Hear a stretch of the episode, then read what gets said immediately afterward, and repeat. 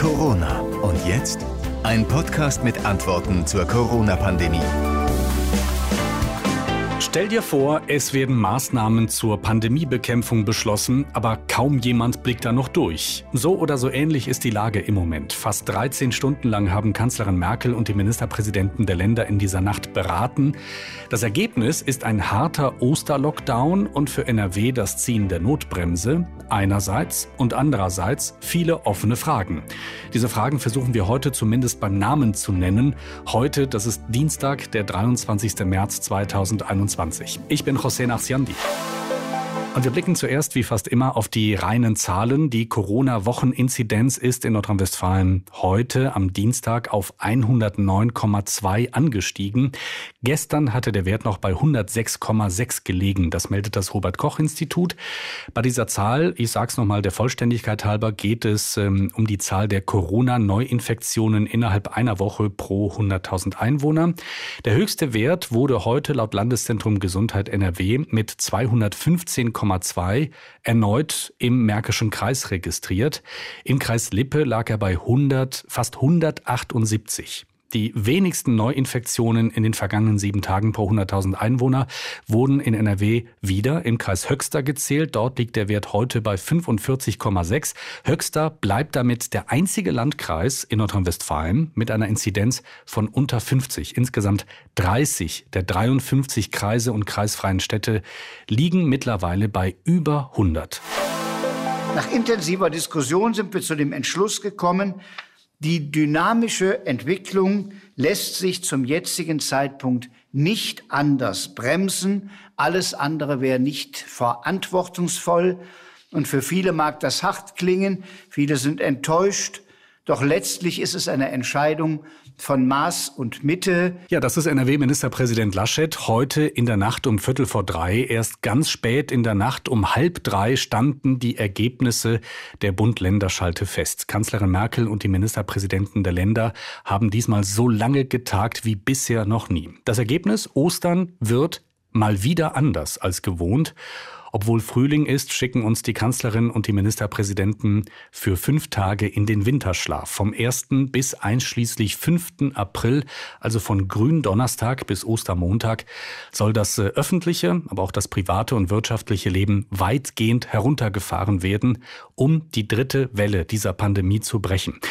Es hatte schon gestern am späten Nachmittag viel Streit gegeben beim Thema Urlaub. Es gab einige Bundesländer, vor allem die im Norden, also zum Beispiel Schleswig-Holstein oder Mecklenburg-Vorpommern, die waren dafür, dass über Ostern ein sogenannter kontaktarmer Urlaub erlaubt wird zum Beispiel auf dem Campingplatz oder nur in Ferienhäusern, ähm, wenn man schon, die Argumentation war, wenn man schon nach Mallorca fliegen kann, ja mein Gott, dann kann man auch bei uns im Bundesland Urlaub machen. Allerdings nur, wenn man in diesem Bundesland lebt. So, und da soll Kanzlerin Merkel gestern Nachmittag irgendwann der Geduldsfaden gerissen sein, so gegen 18.30 Uhr. Sie soll wütend sinngemäß gesagt haben, es sei einfach nicht die Zeit für solche Schritte. Und dann wurde die Sitzung für etwa sechs, sechs, sieben Stunden unterbrochen. Und nach dieser Unterbrechung kam dann ja, die unglaublich überraschende Wende, zumindest äh, in dieser Nacht. Ähm, es kam dann der Vorschlag von Kanzlerin Merkel für einen dieser hammerharten Lockdowns über Ostern. Bei uns in NRW setzt definitiv erstmal die Notbremse ein. Das hat Armin Laschet in dieser Nacht halt um Viertel vor drei angekündigt. Das bedeutet Lockerungen, die schon existieren, wie Öffnungen von Geschäften, ähm, Museen, Sportanlagen, die werden zurückgenommen. Ab Montag bedeutet auch, dass nicht länger mit Terminen frei in Geschäften sich bewegt werden kann und eingekauft werden kann, sondern wieder nur bestellt werden kann und die Ware dann im Laden abgeholt werden muss. Diese Notbremse greift ab nächster Woche, zumindest nach Ankündigung des Ministerpräsidenten, nächste Woche Montag.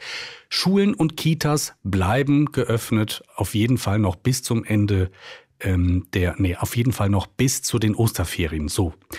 Die Notbremse, das klingt ja erstmal, äh, das klingt ja erstmal nicht schlecht. Ne? Das klingt ja erstmal, als würde man ganz schnell äh, das Richtige tun und die Notbremse ziehen. Das klingt danach, als ja, würde man zügig reagieren. Ganz so ist es nicht. Die Notbremse soll ab Montag greifen. Heute ist Dienstag. Warum so spät? Natürlich, weil die Corona-Schutzverordnung ähm, noch geschrieben werden muss, die neue, die dann ab Montag gilt. Die aktuelle läuft bis Sonntag. Natürlich will man sich auch als äh, Land Nordrhein-Westfalen ja, wie soll ich sagen, diese Klatsche, die es äh, gestern vor Gericht gab, vor dem obersten Verwaltungsgericht, da wurden Teile der Click-and-Meet-Regeln kassiert. Diese Klatsche, die will man vermeiden und das Ganze natürlich juristisch wasserdicht formulieren. So. Dieser harte Lockdown über Ostern, der soll bei uns in Nordrhein-Westfalen so ablaufen. Vom 1. bis inklusive 5. April äh, soll das äh, öffentliche Leben weitgehend äh, ja, stillstehen. Da sind allerdings noch einige Dinge ungeklärt, denn den völligen Stillstand zwischen Gründonnerstag und Ostermontag, den werden wir ja äh, nicht wirklich haben. Denn am Samstag, am K-Samstag, das ist auch schon angekündigt worden, sollen die Lebensmittelläden aufmachen dürfen. Da stellt sich die Frage, was genau ist das im engeren Sinne? Also, wie, wie genau wird das definiert? Zählen darunter auch Geschäfte, die Lebensmittel unter anderem verkaufen, aber auch Elektronik und Textilien?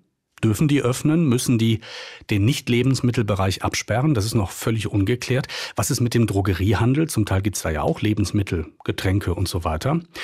Ungeklärt ist auch, ob der Gründonnerstag, der ja eigentlich kein echter Feiertag ist, ähm, nun auch äh, tatsächlich, also juristisch zu einem Feiertag erklärt wird. Also ob da gearbeitet werden muss. Äh, diese Entscheidung oder diese Einordnung hätte natürlich Auswirkungen auf äh, das Zusammenspiel von Arbeitgebern und Arbeitnehmern. Diese Fragen, die werden gerade geklärt. Das hat man uns gestern Abend noch versichert oder äh, gestern Nacht. Ähm, das äh, stimmen die Bundesländer untereinander ab, die Chefs der Staatskanzleien mit dem Chef des Bundeskanzleramtes Helge Braun. Wann damit Antworten zu rechnen ist, das ist noch völlig unklar. Ja, harter Osterlockdown, Lockdown-Verlängerung bis zum 18. April. Die Geschäfte und andere Einrichtungen in NRW müssen wieder schließen. Das löste, wie wir eben schon hatten, einige Fragen aus, aber auch ähm, einiges an Kopfschütteln. Wir schauen uns jetzt mal eben an, was für Stimmen uns über die Social-Media-Kanäle der NRW Lokalradios erreicht haben. Ähm, es wird keine Überraschung sein, wenn ich jetzt schon mal sage, die meisten können es nicht fassen. Christian schreibt, es wurde doch nichts Neues wirklich beschlossen. Warum kommt kein Reiseverbot für Mallorca, wo die neue Virusmutante sich gerade verbreitet? An die Empfehlung, nicht zu reisen, hält sich doch eh keiner. Die Flugzeuge sind proppevoll. Laura aus Duisburg schreibt. Verstehe die Hälfte gar nicht. Geht es noch komplizierter? Ich kann mich nur an Regeln halten, die ich verstehe. Patrick aus Ennepetal schreibt, Unsere Politik bekommt einfach nichts auf die Kette. Wieso schaffen es andere Länder besser? Julia aus Duisburg schreibt.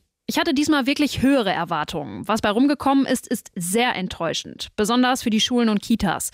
Urlaub nicht im eigenen Land, aber auf Malle. Andreas aus Düren schreibt, Lockdowns bringen alle nichts, solange man mit der Impfung nicht hinterherkommt. Sabine schreibt, Liebe Regierung, Sie können Kar-Samstag dann gerne mal im Lebensmitteleinzelhandel arbeiten kommen, damit ihr live mitbekommt, was ihr angerichtet habt. Dirk aus Bettburg schreibt, ich verstehe gar nichts mehr. Da studiere ich lieber Medizin, glaube, das wird einfacher. Karin aus Mörs schreibt, in den großen Supermarktketten geht es so wie in einem Freizeitpark. Komisch, dass bei uns niemand an Corona erkrankt ist. Wir sind der Hotspot schlechthin.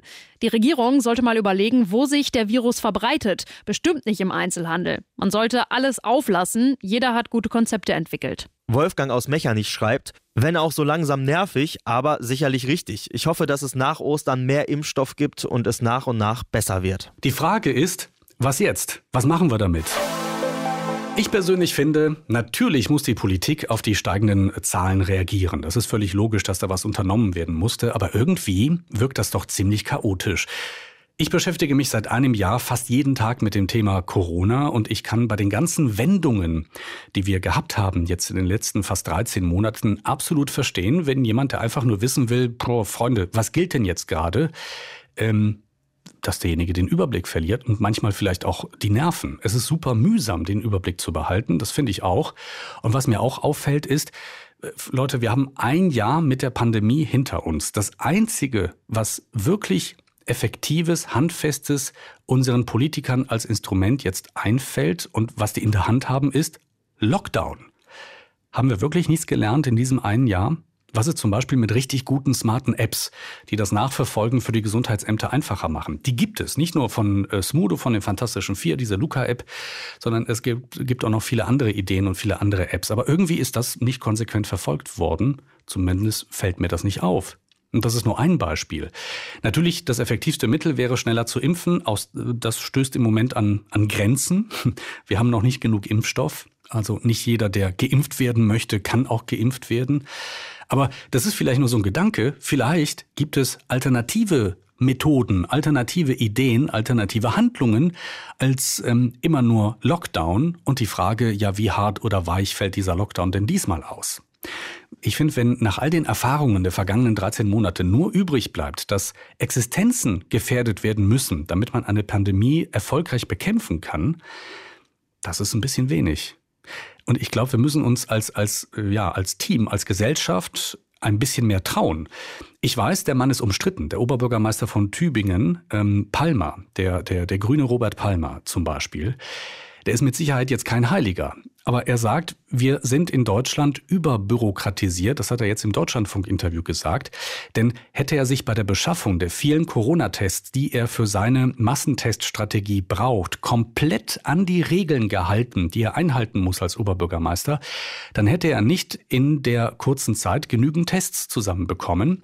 Die hat er nur zusammenbekommen, ähm, weil ihm ein, ich sag mal, befreundeter Unternehmer geholfen hat mit einer Zwischenfinanzierung. Als Stadt hätte er das alles ausschreiben müssen und das hätte Ewigkeiten gedauert. Damit verstößt er komplett gegen die Regeln, die natürlich ihre Gründe haben, die aber bei einer erfolgreichen Pandemiebekämpfung, tja, im Wege stehen. Und ich glaube, das ist ein wichtiger Weg, dass wir uns hinterfragen, auch was ähm, Datenschutz zum Beispiel angeht, absolut berechtigte Regeln, aber uns hinterfragen, können wir die jetzt nicht gerade ein bisschen verändern, damit wir die Pandemie erfolgreicher bekämpfen können.